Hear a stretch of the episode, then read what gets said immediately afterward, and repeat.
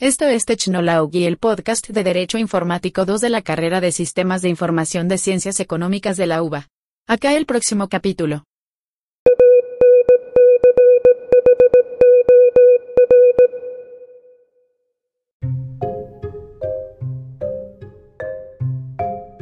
Bienvenidos al siguiente podcast que hemos denominado Marco Introductorio al Mundo de las Criptomonedas y las modalidades más frecuentes de estafas vinculadas con sus operaciones.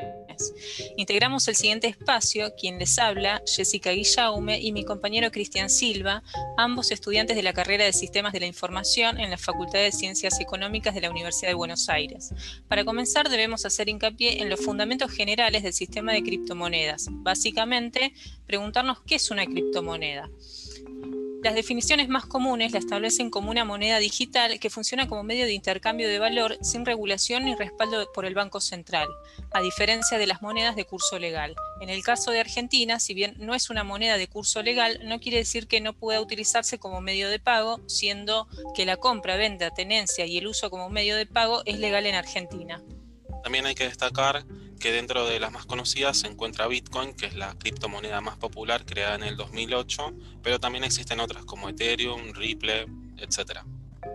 Otra de las inquietudes que muchos se preguntan antes de iniciarse en el mundo de la criptomoneda es qué se necesita para operar con criptomonedas. Y básicamente hay que partir de la descarga de una billetera virtual en el teléfono celular o dispositivo móvil y una vez que el usuario haya instalado la billetera, desde esta se generará una clave privada y a través de un procedimiento de encriptación se generará una dirección virtual para operar con la billetera tenemos que preguntarnos también cuáles son los principales medios para la compra y venta.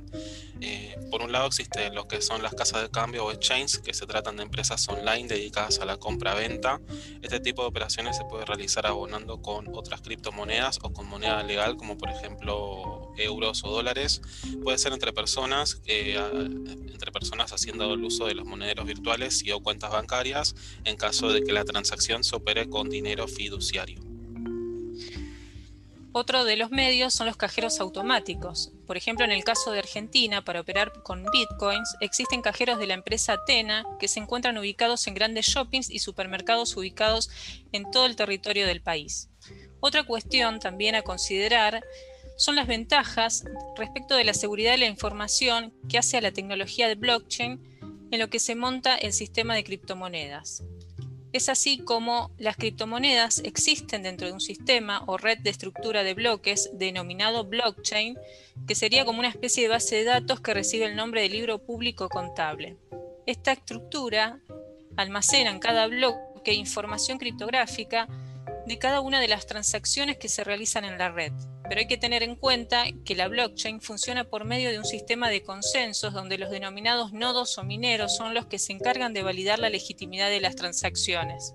De esta forma, la información se va conformando en una estructura de bloques encadenados criptográficamente, donde cada bloque incluye metainformación que corresponde al bloque anterior de la cadena, con lo cual, para modificar la información de un bloque, deberían ser modificados los restantes bloques enlazados a lo largo de la cadena. Si bien la blockchain es una estructura bastante segura en lo que hace el resguardo y la no modificación de la información, esto no implica que en las operaciones con criptomonedas entre los propios sujetos no se incurran en estafas o fraudes que pueden llevar a la víctima a perder pérdidas de valor importantes, como por ejemplo el robo parcial o total de sus criptomonedas. A modo de ejemplo, vamos a detallar algunas modalidades frecuentes de estafas. Una de ellas es las casas de cambio falsas. Esto consiste básicamente en sitios web clonados. Por otro lado, eh, la generación de perfiles falsos o por medio de la suplantación de identidad de personas famosas o referentes importantes de la comunidad. Esto generalmente sucede por medio de perfiles que son hackeados o se generan falsamente en las redes sociales que contactan a las potenciales víctimas, por ejemplo, para hacer donaciones. Otra de las modalidades son los falsos ICO, que se, en español son ofertas inicial de moneda, que son proyectos ficticios para recaudar fondos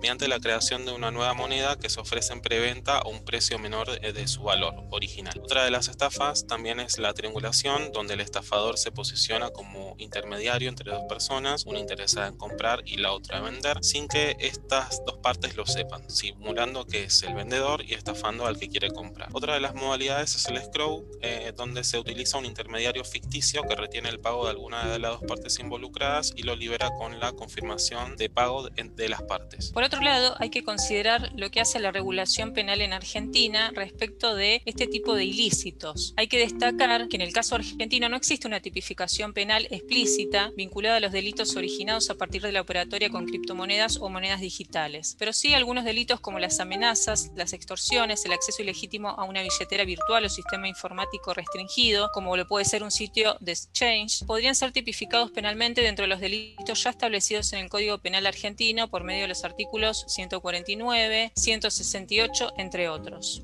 Algunas recomendaciones generales para la prevención de este tipo de delitos es exigir a la contraparte operar mediante una videollamada o en el caso de las transferencias y perfiles de redes sociales, estar atento a la veracidad de dichos perfiles, por ejemplo, viendo la antigüedad y fotos, la consistencia de los datos, por otro lado, solicitar referencias dentro de los grupos de criptomonedas. Otra de, las medidas es, eh, tratar de detectar perfiles falsos dentro de un grupo. Sería recomendable siempre postear el link del perfil e indicar las pruebas para alertar a potenciales víctimas. Otro punto es no entregar ni difundir claves privadas, que eso es muy importante. A modo de cierre, sería interesante que hagamos una breve reflexión respecto de las principales ventajas y desventajas para los sujetos tenedores de criptomonedas. Entre las principales ventajas se encuentran que la tecnología de blockchain en la que se monta el sistema de criptomonedas utiliza una técnica de cifrado para asegurar que las transacciones no sean alteradas. Por otro lado, no se cobran altas comisiones o tasas bancarias como las monedas de curso legal. Otra ventaja es que la moneda digital, eh, criptomoneda, se transfiere en tiempo real de una cuenta a otra a cualquier hora y día desde cualquier parte del mundo. Otro punto importante es que existen criptomonedas determinadas como stablecoin, eh, un ejemplo es la DAI, que está atada a la cotización del dólar, lo que permite una estabilidad en su valor. Por otro lado, podemos mencionar las desventajas de las criptomonedas, en este caso Bitcoin, que es volátil, su precio puede tener grandes fluctuaciones. Otro punto es que si bien hoy no están reguladas por organismos financieros, esto no implica que en un futuro sí se haga, si se tenga que abonar impuestos por su adquisición. Por otro lado, otra de las desventajas es que el anonimato puede incurrir en el desarrollo de transacciones que oculten actividades ilegales como el lavado de activo o el financiamiento de negocios ilícitos. También, si se pierde la clave o la misma llega a manos de personas no autorizadas, el dueño de las criptomonedas puede incurrir en la pérdida de sus monedas digitales. A modo de cierre, esperemos que esta breve introducción de carácter informativo haya permitido minimizar algún una de sus inquietudes o incertidumbres más frecuentes para quienes están interesados en tener un primer marco conceptual del mundo de las criptomonedas.